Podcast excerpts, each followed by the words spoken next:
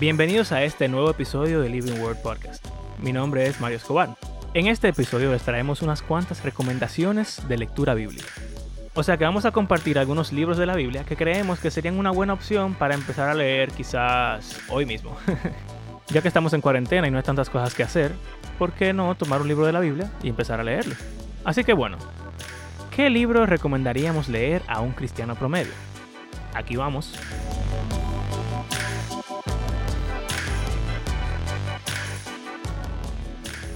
Bienvenidos a un nuevo mini episodio de Living Word Podcast. Recuerden que estamos entre una temporada y otra y estaremos sacando estos episodios cortos antes de comenzar la segunda temporada.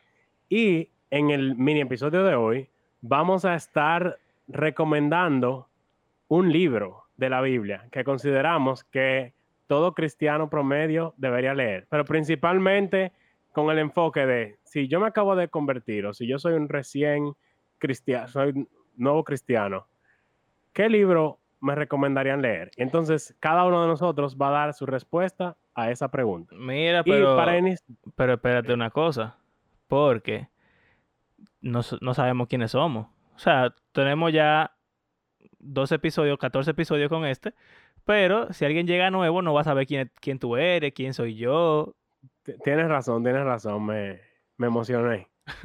Mi nombre es Abraham Sánchez y estoy aquí acompañado por Mario Escobar y digitalmente tenemos aquí a Andrés Fulcar que lamentablemente no pudo estar. Sin embargo, vamos a escucharlo ahora mismo y escuchar su recomendación de libro de la Biblia.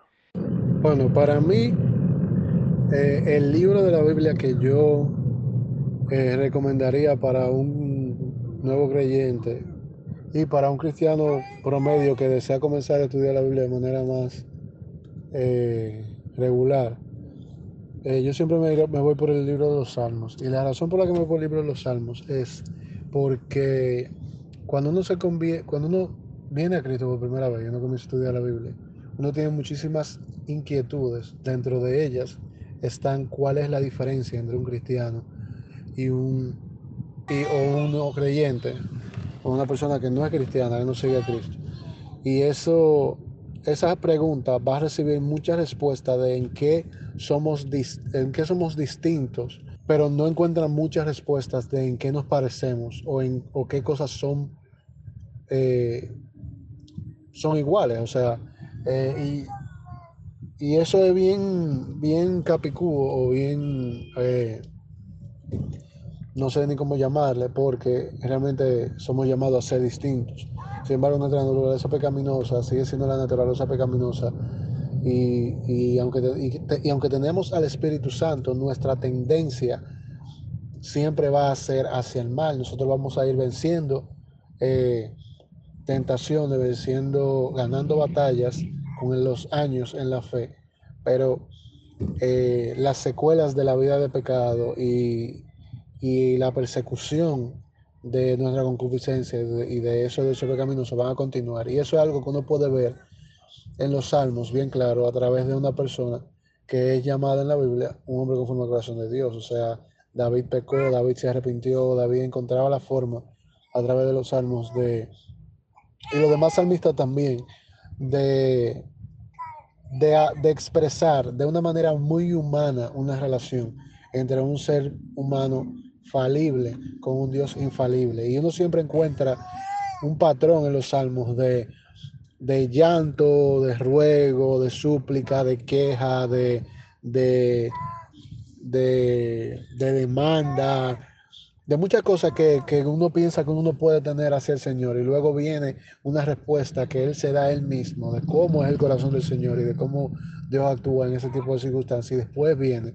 eh, la enseñanza de eso. Entonces, eh, para mí es bastante como refrescante para un nuevo creyente y al mismo tiempo para uno, para una persona que está viniendo, vamos a decir, de un, de un letargo espiritual, eh, de, o sea, de haberse pasado años, meses, que con una vida espiritual que dejaba que desear, encontrarse eh, el oasis de los salmos y ver cómo no estamos solos en eso, ver cómo, como también un, un, creyente del calibre, si podemos ponerlo de ese modo, de, de David y de otros que están ahí, eh, pasando por situaciones similares, es un poco como refrescante. Y no por el hecho de que no estoy solo en mi error, sino de que hay una esperanza de salida y la esperanza de salida es esto precisamente que estoy haciendo. Y eso es porque hay muchos creyentes que entienden que, que no son dignos. El diablo le mete esa mentira en la cabeza. Nosotros no dejamos meter esa mentira en la cabeza de que no somos dignos, de que sé cuánto, porque hemos pecado, porque hay situaciones en las cuales en las cuales nosotros hemos fallado al Señor y entonces no somos dignos de acercarnos a Él, etcétera. Pero, pero en los salmos nosotros podemos ver también cómo no. Entonces, para empezar, siempre como para mí, el libro, el libro, vamos a decir, predilecto. Y si, y si por alguna razón yo tuviera que buscar un segundo, un segundo libro, yo siempre me voy al libro de también de Proverbios. Y no es por que esté cerca, yo sé que no tienen, quizás otra gente dirían otros libros, pero para mí es Proverbios, porque Proverbios es como un manual. Eh, y es un manual reprensivo que, que nos ayuda a, ver las, las, cosas como lo que son, una, relación de causa-consecuencia y, que siempre a todo lo que nosotros hacemos va a haber una segunda, o una, perdón, una, una no una segunda, sino una consecuencia, una, un resultado, eh, un desenlace y, y, eso, y, el libro de Proverbios nos lleva a través de diferentes tipos de desenlaces o diferentes tipos de consecuencias eh, por diferentes tipos de acciones y nos, nos exhorta a buscar la sabiduría. Y, es como un wake-up call, es como una llamada de despertador de, para el creyente y para el nuevo creyente, de como, mira, hay una solución para toda esa metida de pata y es esta. Entonces, si fuera con un runner-up, como ustedes dijeron, yo me fuera por, el, por los proverbios como el segundo y los salmos como el primero, por lo, por lo que dije.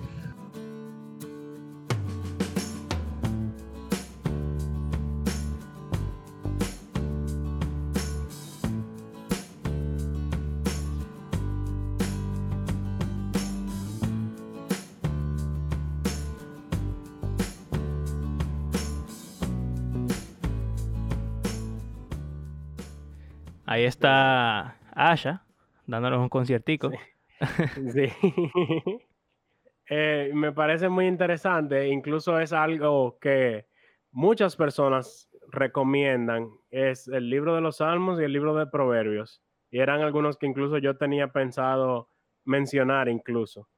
Em, porque, eh, como dice Andrés, y como yo diría, si tú quieres aprender a orar, ora los salmos, que fue algo que quizás no mencionó claro, y, y suena como raro eh, decirlo así, pero es como apropiarse de esas oraciones que están registradas en la Biblia, en el libro de los salmos, que literalmente eso es lo, que es, es una compilación de oraciones de hombres de Dios, eh, David, Moisés, Salomón, entre otros. Y tú sabes eh, que no solamente es algo que nosotros podemos hacer y que hay muchos cristianos actuales que lo hacen, sino que en la Biblia eso ocurre eh, muchísimas veces. De hecho, el mejor ejemplo yo diría es Jesús mismo, que en diferentes ocasiones eh, ora salmos.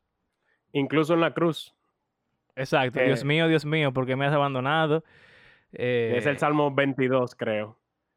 Wow. Súper interesante que en, como que en sus últimos momentos él comienza a recitar un salmo en voz alta.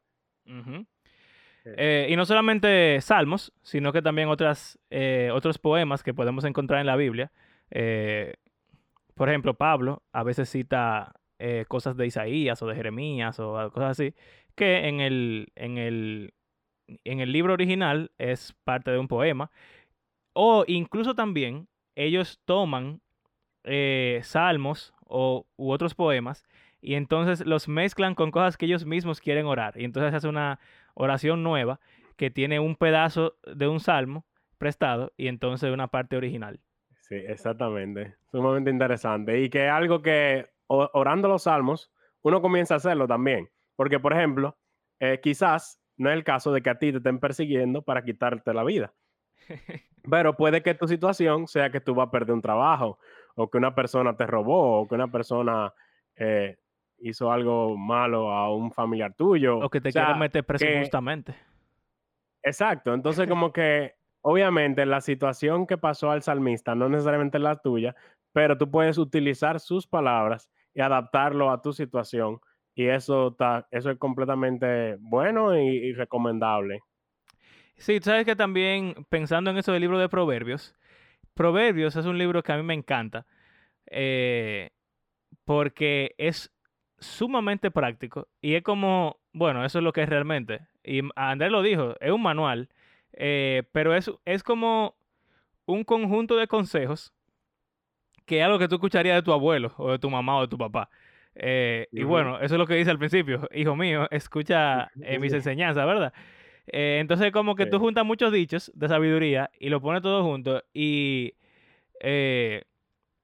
como que muchas veces uno no es sabio en la vida y, y los proverbios te dan ese como, ¿sabes? Esa, esa galleta sin mano y te dicen, Sí. mira, tú deberías estar haciendo tal cosa, pero tú no la estás haciendo, así que, Hay gente que le llama bocados de sabiduría oh, y después de coger como de Proverbios 10 en adelante, cada versículo es como standalone, no tiene nada que ver con los otros, pero es como un, un pedacito de sabiduría que en el cual tú puedes leerlo, un solo versículo. Ese es un libro recomendable para eso, que tú puedes leer un versículo y meditar en él durante el día. sí. Y-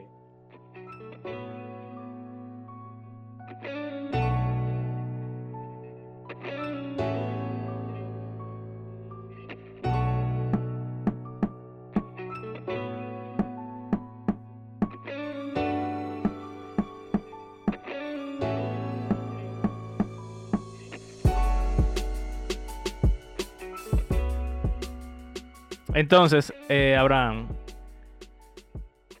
¿qué hay de ti? ¿Cuáles serían los libros? O bueno, estamos buscando el libro. El libro, ya vimos de Andrés, es Salmos. Así que, ¿cuál es tu libro? Quizás tú tienes algún proceso también o una lista que tú quisieras hablar. Cuéntanos un poco de eso. Bueno, es sencillo. Usted debería leer Apocalipsis. Desde que te No, convierta al día pero- siguiente. sí. ¿Tú ¿Sabes qué? Una cosa. La primera vez que yo leí Apocalipsis, yo tenía, qué sé yo, algunos 10 años por ahí. Y yo no pude dormir por unos cuantos días. Me dieron pesadillas. Eh, bueno, realmente yo estaba bromeando. Creo que es un libro que para sacarle provecho realmente tú tienes que haber leído muchos otros libros de la Biblia antes. Eh, no es por algo que es el último, o sea que ya yendo en serio. Antes de, yo quería decir que en este tema de cuál es el libro que yo te recomiendo que leas, tú pudieses pensar como que, ah, ok, hacer como un checklist y, ah, ok, ya yo leí ese, ya leí este, ya leí este, y como que, bueno, ya al final leí la Biblia entera, ya, terminé. Se, se acabó el Sin libro. embargo, exacto, se acabó el libro, ya lo leí. Sin embargo, hay algo que yo quisiera animarlo eh, a ustedes que están oyendo, y no sé si a ti, Mario, me imagino que tú lo has pensado también, es que eh, el comenzar a leer la Biblia, nosotros ahora mismo te estamos diciendo un libro con el que creemos que tú deberías comenzar. Sin embargo, estás entrando a un recorrido, a una travesía de la cual vas a continuar tu vida entera. Porque la Biblia no es un libro que tú lees y ya, lo completé y lo dejas ahí, sino que es un libro que tú lees y relees y relees por el resto de tu vida. Y algo interesante es que cada vez que tú lo lees, encuentras cosas que no, no habías visto antes y cosas que habías visto antes, pero que en ese momento quizá no tuvieron un efecto en ti. De repente, dependiendo de tus circunstancias o lo que sea, causan un impacto en ti cada vez que lo lees. Entonces, eh, es como animarlo a, este, a esta aventura de por vida, que es leer y estudiar la Biblia. O sea, que no se limiten solamente a leer los libros que nosotros recomendamos, sino que le animamos a que realmente hay que leerla entera. Eh, Sí, tú sabes que veces. no solamente leer entera y muchas veces, sino que con eso que tú mencionas de que como que tú lo lees y lo vuelves a leer y lo vuelves a leer, el libro que yo creo que sí, que va a ser mi ganador oficial, deja ver, No, realmente no, ese no es mi ganador oficial, ese va a ser mi, mi segundo lugar. Eh, es un libro que hace poco yo leí, eh, es un libro que yo he leído muchísimas veces, pero esta última vez que lo leí realmente tuvo un impacto demasiado grande. Y, ¿qué te digo? O sea, no tiene palabras nuevas el libro, simplemente, nada, leerlo otra vez y otra vez y otra vez. Entonces, ¿para qué libro yo recomiendo? Em, realmente, para alguien que se acaba de convertir, creo que leer uno de los evangelios es lo ideal. Y para eso hay, hay cuatro, eh, cuatro libros que narran sobre el evangelio, las buenas nuevas sobre Cristo Jesús. Ahora, ¿cuál de esos cuatro debe leer? Eh, me imagino que Mario va a decir uno, o sea que para no decir el mismo que él, yo te diría que si tú eres alguien como quieres saberlo rápido y quieres como tener una idea breve de quién es Jesús, qué hizo y por qué es relevante, leas el libro de Marcos. Pero ese no es el libro que yo voy a recomendar. o sea que después, después de haber leído uno de los evangelios, el libro que yo sí quiero que lean es el libro de los hechos. Y quizá no es sorpresa Eh, para aquellos sí, que han no. oí- escuchado episodios anteriores. Incluso yo mismo estaba pensando que debería buscar otro. Pero lo que pasa es, señores, es que el libro de los hechos, yo siento que no es tan leído como las cartas y los evangelios, que son buenísimos, obviamente, y que deberían leerse. Pero en el libro de los hechos te da eh, la historia del origen de la iglesia, de cómo vino a morar el Espíritu Santo dentro del creyente y cómo esas personas literalmente dejaron todo para seguir a Cristo y cómo crearon esas comunidades de gente que incluso eran enemigas y que ahora tú los ves compartiendo comida, viviendo juntos, juntándose todos los días y compartiendo. Y la vida de Pablo, sin leer el libro de Hechos, como que tú no tienes una idea clara, aunque él la resume en varias cartas, pero como que ver todo el, literalmente, todo el sufrimiento, todo el trabajo que Pablo pasó y cómo él puede seguir adelante, obviamente por ayuda de con Dios a su lado, cómo él puede seguir adelante y decir, eh, para mí, el vivir es, que- el- o sea, el vivir es Cristo, el morir es ganancia, no importa todo el sufrimiento que yo pase, mi meta, mi propósito es seguir a Cristo y creo que es como un, un boost de ánimo que te da leer ese libro, eh, que como que tú lo lees y tú quieres salir a evangelizar y y a como que tú te pones a analizar tu vida y tú decís como que, wow, como que yo creo que no estaba haciendo la cosa bien. Eh, como que te lleva a la acción. Sí. y Eso me gusta. ¿Sabes que cuando estábamos hablando, eh, o bueno, tú me preguntaste en, en un momento en la semana sobre un evangelio para recomendar. Y cuando yo te dije que Marcos es heavy, qué sé yo, pero como que no tiene mucho detalle. Ahora que tú lo mencionas, esa es la parte buena de Marcos en ese sentido. Como que eh, si tú quieres eh, empezar, tener una idea rápida para quizás leer otro- otros libros, realmente Marco es lo mejor porque se lee súper rápido, es fácil de entender eh, y es el más corto de todito. O sea que. Y no depende mucho de tu conocimiento del Antiguo Testamento, que algo que no mencioné también. generalmente para nuevos creyentes, el Nuevo Testamento es donde se inicia, Sí. pero hay un trasfondo grandísimo, que es eh, el cambio más grande que hace, como eso de leer la Biblia muchas veces, es como mientras más tú conoces el Antiguo Testamento, más cosas tú notas en el Nuevo Testamento que no habías visto antes. Sí, eso, es- eso realmente es lo mejor. Y bueno, eso me, me recuerda el episodio de la historia completa de la Biblia. Eh, muchos libros, una historia. Eh, o sea que sí. Y bueno, yo que soy fan del Antiguo Testamento.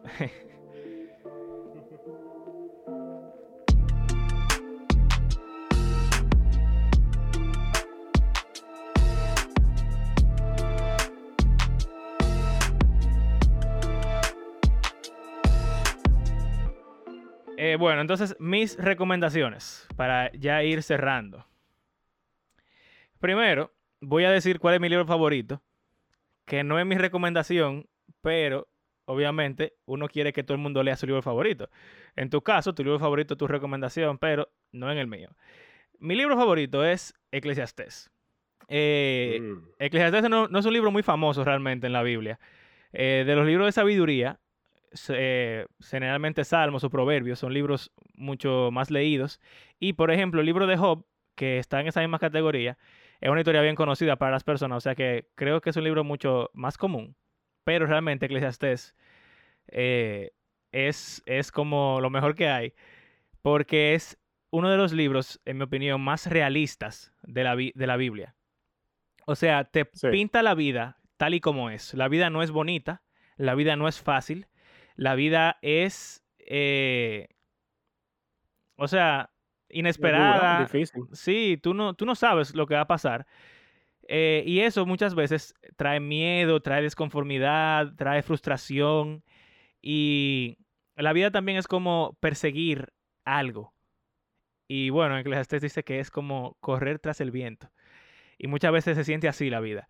Eh, pero el libro, aunque es bien oscuro en cuanto a lo triste de la realidad de la vida, termina eh, dándonos ese consejo máximo para vivir, que es temer al Señor. Y, y para mí realmente, cuando yo tengo problemas en mi vida, yo me siento y leo Eclesiastés. Mm. Sí, de verdad. O sea, la última vez eh, hubo un momento, hace eh, unos cuantos meses, que yo estaba pasando por un momento difícil y yo me senté una mañana y leí el libro entero. Y realmente me, me ayuda, de verdad. Pero bueno, segundo libro, para un cristiano promedio nuevo o para un cristiano promedio que quiere como redescubrir el cristianismo o lo que sea, vamos con un evangelio también. Y tú te lo puedes Juan. imaginar, Abraham, exacto. Mi evangelio favorito, es uno de mis libros favoritos. Eh, de hecho, este año escolar, a uno de mis eh, cursos de Biblia en el colegio, les puse a leer el libro de Juan. Y ese es el libro que dije que cuando lo leí otra vez, después de haberlo leído no sé cuántas veces, tuvo un impacto demasiado grande. Y yo, en mi opinión, es el evangelio más hermoso, es el evangelio eh, como más divertido, porque Jesús Más- habla más mucho.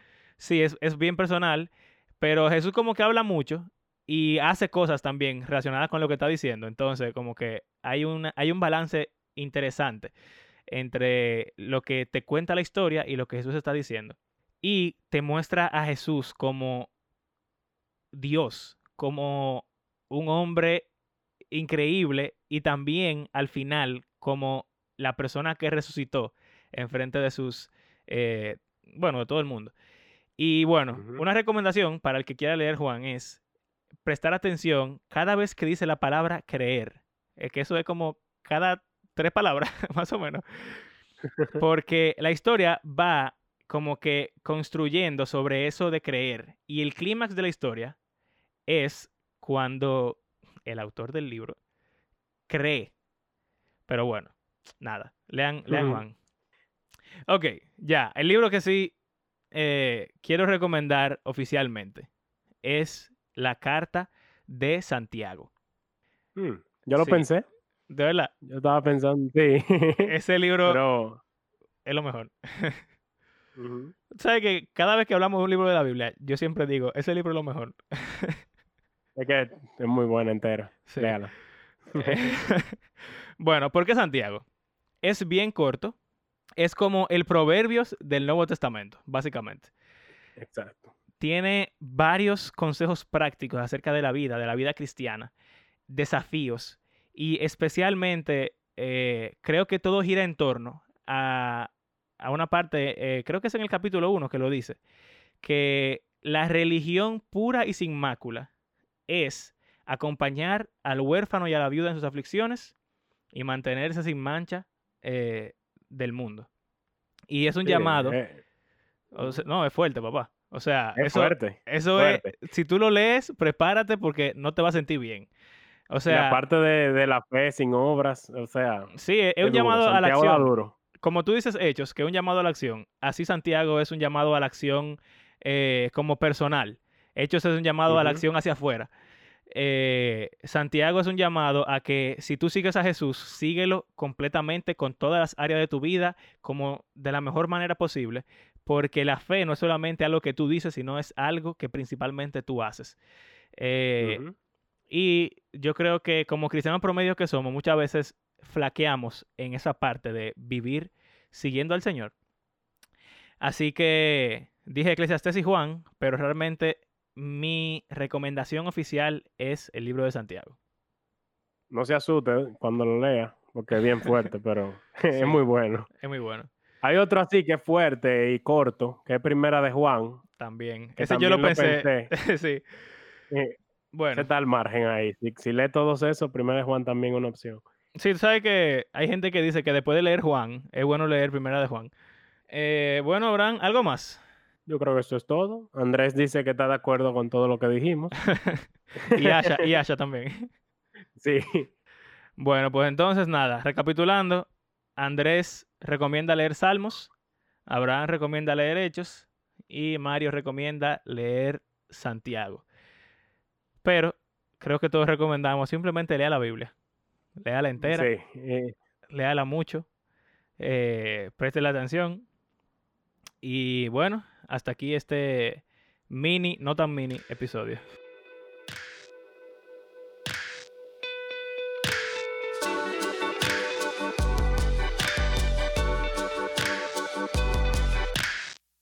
Gracias por acompañarnos en este episodio.